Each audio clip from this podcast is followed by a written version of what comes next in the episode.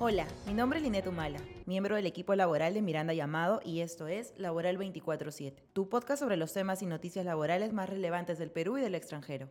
En este capítulo especial conversaremos con Rodrigo Espinosa sobre la importancia de la inclusión de la población LGBTIQ en las organizaciones a propósito de que el 28 de junio es un día en el que se recuerda la lucha por la igualdad de la comunidad LGBTIQ.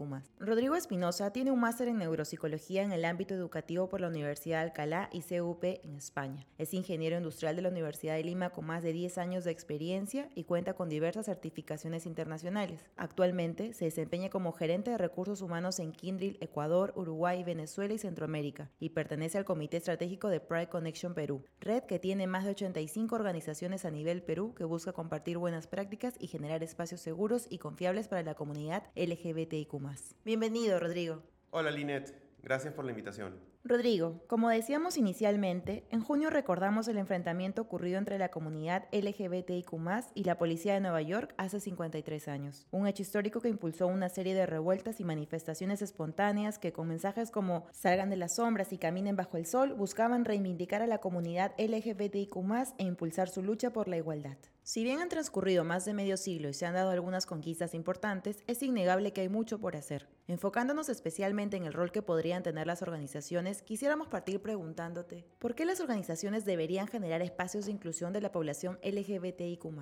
Bien, a ver, a mí me gustaría enfocarlo desde dos perspectivas y creo que la más importante parte de la importancia moral, ética que, que, propone la organización desde que se constituye, ¿no? Hoy en día estamos hablando de que todos somos seres humanos eh, habitando este mundo y desde la perspectiva de respetar a, ese, a todos los seres humanos que habitamos este planeta y gestionar desde una mirada de cuidado y de impacto positivo desde la organización es muy relevante desde mi mirada para que todas las organizaciones puedan implementar desde esa perspectiva cómo gestionar el cambio en sus propias organizaciones, en su propio alcance. ¿no? Somos todos seres humanos y al final eh, el derecho a la igualdad, el derecho a la equidad es algo que todos deberíamos tener conciencia sobre ello y también eh, entender cómo puedo gestionar un impacto desde lo que yo hago, ¿no? desde lo que yo hago a nivel personal, a nivel profesional, en mi día a día. ¿no? Parte de eso. Y en segundo lugar, porque también si, y esto de alguna forma también impacta positivamente en la organización desde lo otro. Para que una organización se constituya tiene que generar resultados positivos y hay muchos estudios que demuestran hoy en día en diferentes partes, en diferentes consultoras, por ejemplo, ¿no? O sea, ya desde la perspectiva de atracción de talento, ¿no? O sea, prácticamente en los estudios recientes se demuestra que la población actual activamente económica o activamente por, em, por ser empleada toma decisión de en dónde va a trabajar, en dónde quiere trabajar, principalmente si ve que una organización está siendo sostenible, está siendo cuidadoso con, con este tipo de actividades. También desde el impacto, por ejemplo, económico, ¿no? O sea, el gasto global anual de la comunidad LGBTI o de, o de todos sus aliados en general a nivel mundial, no sé si se lo sabían, pero están alrededor de 5 trillones de dólares alrededor de todo el mundo. Y si consideramos incluso al mercado aliado, podríamos multiplicarlo hasta por 10 inclusive. Entonces, una organización que hoy en día gestiona inclusión en su día a día y no solamente lo gestiona porque lo quiere, porque lo tiene que hacer, sino porque lo quiere hacer y conoce el impacto positivo que esto genera, realmente es una organización que va a generar mayores oportunidades hacia la interna, desde la perspectiva económica interna y también hacia la sociedad que lo rodea y por ende es un impacto doble. ¿Y qué podrían hacer entonces? Es decir, ¿cuáles son esas buenas prácticas que pueden adoptar las organizaciones para generar espacios de inclusión de la población LGBTIQ? Desde mi perspectiva, hay muchas alternativas en realidad y, quizás empresas que todavía no han tenido la oportunidad de explorar qué pueden hacer. Parto diciendo de que no es cosa del otro mundo, no, no es necesario realizar actividades o, esfuerzos muy amplios. Yo pienso que lo más importante, y probablemente lo, lo vayamos a aterrizar más adelante un poquito más, es parte de dos cosas. Uno es cuáles son esas, esa misión, esa mirada que tiene la organización, los valores, podríamos decir, que hoy en día comparte la empresa y el equipo de liderazgo que hoy en día lidera la organización. Desde esa mirada y ese empuje, creo que es lo que permite que se pueda realizar cualquier otra actividad al respecto dentro de la organización y formas creativas de conseguirlo, hay muchas, ¿no? Por ejemplo, si yo hablo de alguna fácil, alguna práctica que no necesita ningún costo, hago la pregunta, ¿cómo te aseguras hoy en día si eres un una organización, de asegurar que todos los beneficios que tienes hoy en día sean iguales y tengan la posibilidad de acceder para todos. Por ejemplo, si tienes hoy en día un beneficio de donde le doy licencia o descanso a las personas que se casan o por adopción o le doy una licencia a una persona porque acaba de nacer su hijo, su hija o, algún dependiente, eh, ¿cómo te aseguras que eso pueda aplicar para cualquier persona indistintamente de su orientación, identidad de género o expresión sexual? O sea, dependiendo de qué estás haciendo hoy en día para asegurar que todo lo que tú otorgas como organización aplique para todos. Y desde esa perspectiva hay muchas cosas que son voluntarias de la empresa y eso no requiere ningún esfuerzo adicional de la organización por ese lado. Y también hay ejercicios ya más complejos claramente, como por ejemplo algo que permite sí o sí asegurar es el establecimiento de una política de equidad, una política de igualdad, porque el, el hecho de ponerlo en escrito y hacerlo público demuestra una mirada más explícita de la organización de qué es lo que está dispuesto a hacer y no hacer con respecto a este tema. Entonces, por ejemplo, otra buena práctica de las organizaciones es partir diseñando una política y haciéndola pública. Una práctica que también me parece muy importante y que está muy relacionada con lo que hoy en día hace, hace el estudio de Miranda llamado es la gestión de canales de escucha y de poder cómo se puede lidiar con casos, por ejemplo, de discriminación, cómo también genero canales de escucha, por ejemplo, anónimos o visibles que permiten que hoy en día una persona se sienta cómoda de decir, ok, puedo ir a este sitio, al área de recursos humanos con mi gerente o a este canal anónimo para poder decir, me siento discriminado, no me siento cómodo, no me siento seguro en esta empresa o en este espacio con mi equipo, con mi gerente. ¿Cómo, cómo hoy en día tú generas eso, eso para que al final del día tu personal se sienta seguro al respecto? Ya, y si vamos a prácticas ya más, por ejemplo, de infraestructura, ¿no? Una práctica que últimamente estoy viendo en las organizaciones es la preocupación por el personal trans o transgénero, transexual en las organizaciones y cómo te aseguras que la infraestructura hoy en día que tienes pueda estar eh, disponible para, para la población trans. Por ejemplo, un baño. Pónganse a pensar en una persona que es trans, que visualmente puede verse de un género, sin embargo, en su DNI está con otro. Entonces, ¿cómo hoy en día permites que una persona así, ok, tenga claridad hacia qué baño tiene que ir y cómo capacitas a tu organización para que también pueda estar alineado con esa mirada de tu organización, incluso pueda compartirlo con su propia familia, ¿no? O con su propio entorno personal, ¿no? Entonces, es una práctica que hoy en día se está viendo en muchas organizaciones,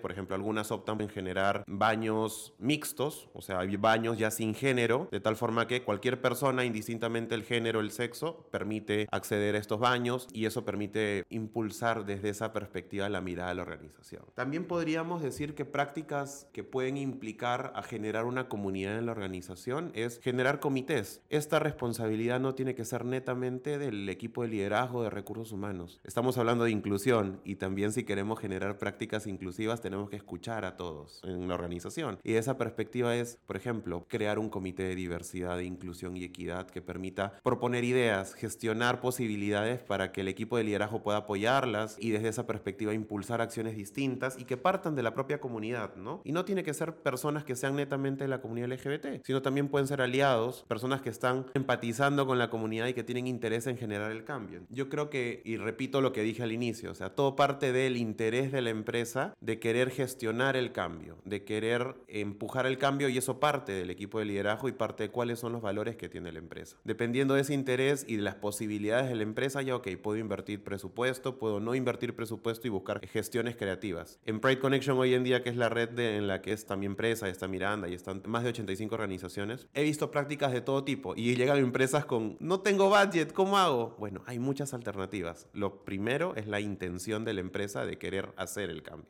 Interesante lo que nos comentas, Rodrigo, pues como has explicado, no todas las buenas prácticas implican la inversión de dinero, así que las organizaciones que han visto eso como una limitante podrían empezar dando pequeños pasos. Y si hablamos de los retos, ¿cuáles crees tú son los principales retos que enfrentan las organizaciones para construir culturas de inclusión? Bueno, retos en realidad depende mucho de cada empresa, ¿no? Sin embargo, he podido identificar que muchos parten de, podríamos decir, la mirada, como dije hace un rato, del equipo de liderazgo. Yo creo que si al final una organización puede crear su comité de diversidad e inclusión, puede impulsar, no sé, acciones en su día a día de celebración, celebremos el mes del orgullo en junio, etc. Sin embargo, si el equipo de liderazgo, las personas que hoy en día son quienes comparten los mensajes importantes en la organización y son los sponsors primordiales en, en el día a día de las conversaciones, no predican lo que realmente está buscando la organización desde esta mirada inclusiva. Una forma coloquial de decirlo es que todo se va al tacho. Porque en el día a día puedes tener un beneficio espectacular, pero si en el día a día el gerente o la gerente o el jefe, la jefa, empieza a tener comportamientos de alguna forma no inclusivos o, o comparte mensajes que no están relacionados al tema, genera que un equipo al final del día no se sienta engaged, comprometido con la organización y al final del día el impacto hacia, hacia adentro en la empresa termina siendo nulo. Entonces, desde mi mirada, creo que el reto primordial es entender a qué equipo de liderazgo estoy teniendo en mi organización hoy en día. Entonces, les pregunto en todo caso, a las personas que puedan estar escuchando esto, eres una persona en el equipo de liderazgo, ¿qué estás haciendo hoy en día? Desde tu rol para hacer el cambio en tu empresa. Si eres alguien de recursos humanos, por ejemplo, ¿a qué personas del equipo de liderazgo te estás asegurando de tener en tu organización? ¿Cómo los estás capacitando? ¿Cómo te estás asegurando que tengas líderes inclusivos, inclusivas? Desde esa perspectiva, parte de esa primera mirada que para mí es el reto fundamental en toda organización. Al final, si tienes líderes inclusivos en una empresa, el resto fluye por naturalidad propia, porque hay interés. Y el segundo reto importante que ya va más en función de la propia organización es el poder tener una llegada a todos en la organización. Desde la perspectiva que, por ejemplo, cuando se realizan capacitaciones, charlas, espacios de sensibilización, siempre suelen ser los mismos o las mismas personas que se inscriben a los eventos, porque son personas que ya tienen una intención intrínseca de seguir conociendo más sobre el tema. Sin embargo, creo que el reto importante es cómo me aseguro como empresa que mi mensaje llegue a todos, desde la perspectiva de capacitar o gestionar espacios que permitan que las personas desde arriba en la, jerárquicamente hasta abajo puedan conocer todo lo que hace la empresa, la intención de la empresa y hacia dónde va la empresa en este tema. Desde esa perspectiva y de esa mirada, como yo le digo, activista, pero no activista desde la perspectiva de generar revueltas, sino desde la perspectiva de ser voceros del tema, adueñarse del tema, tener ese ownership, ese adueñamiento del tema de decir, ok,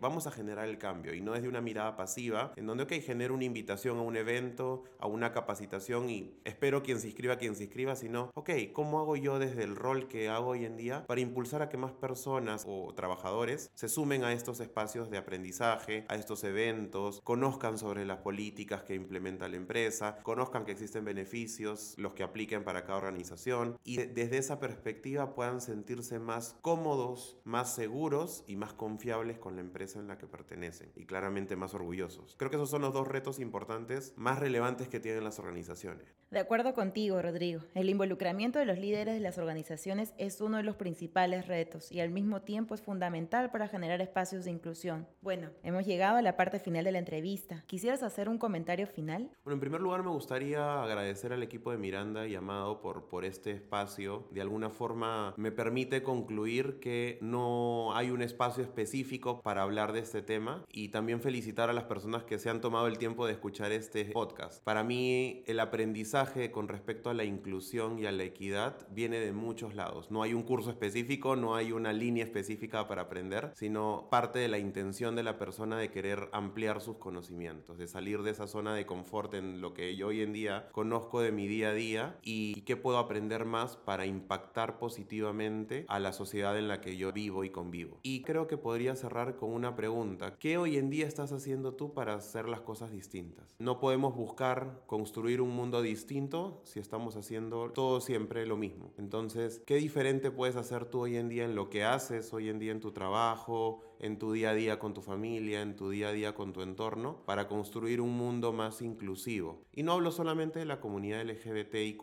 sino hablo de la inclusión en general, desde la perspectiva del respeto al otro como un legítimo otro, como una persona perfecta y que al final es como es. Y desde ese respeto hacia la otra persona y cuidado, ¿qué puedes estar haciendo tú para poder gestionar ese cambio? Y que más adelante el tema de inclusión no sea un tema tabú, un tema que necesariamente se tiene que hablar así con pinzas, sino que ya respiremos y seamos respetuosos con todos y todas con respecto a, a la persona que es. Creo que con eso podría cerrar. Gracias. Muchas gracias por estas reflexiones sobre la inclusión de la población LGBTIQ en las organizaciones, Rodrigo. Conocer ejemplos concretos de lo que es posible hacer, así como de los principales retos a los que suelen enfrentarse las organizaciones, va a ayudarlas a avanzar en el camino de la inclusión.